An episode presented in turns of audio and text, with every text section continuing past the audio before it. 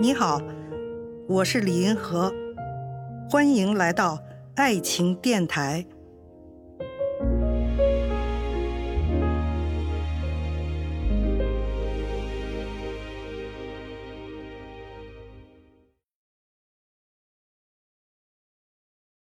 今天呢，我来讲一下爱情跟自我有什么关系。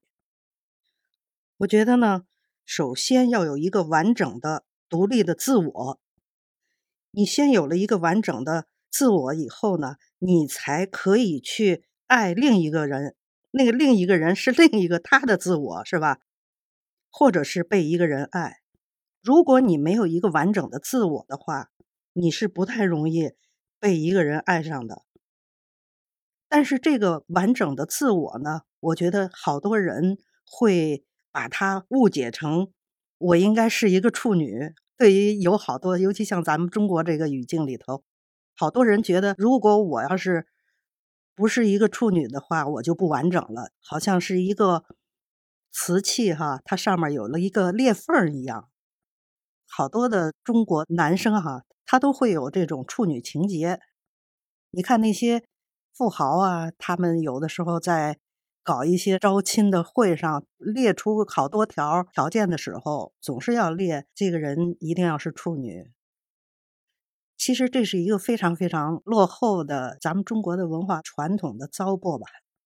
所有的女人在婚前她必须是守贞的，是吧？然后她是没有被碰过的，她才能够说是一个完整的人。如果他要是有过婚前性行为啊，或者是说他没有处女膜啦什么的，然后就不完整了，是吧？我觉得这种观念真的是非常非常落伍。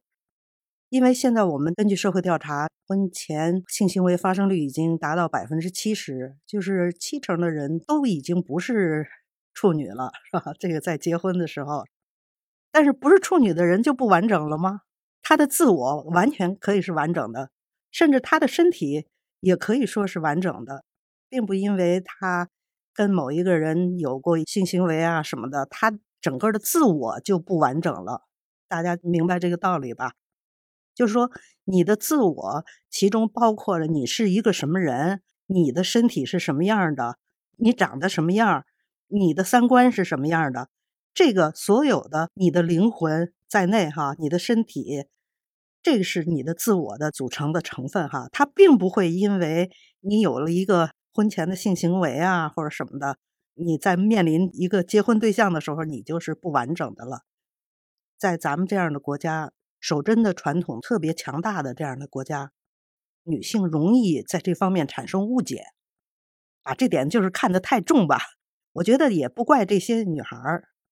因为什么？咱们中国，我看到几个排行榜，说婚前应当守贞的这个排行榜上，咱们中国不是第一就是第二，而且呢，整个亚洲比起欧美啊各国哈，他这个要求婚前守贞的都会比较高，所以难怪好多女孩会觉得自我是不是完整，跟我自己是不是处女好像直接挂钩似的哈。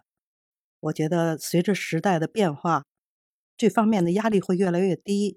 不会过多的在这方面对自己有那么多的这种负面的看法了哈，因为当你发生一个婚前性行为啊，做这个事儿的人是不是你啊？然后你做完了这个事儿以后，你是不是还是你啊？所以我觉得大家可以在现代的社会哈，更加轻松的来面对这个问题了。看见爱，感受爱，遇到爱。我是李银河，我们下期再见。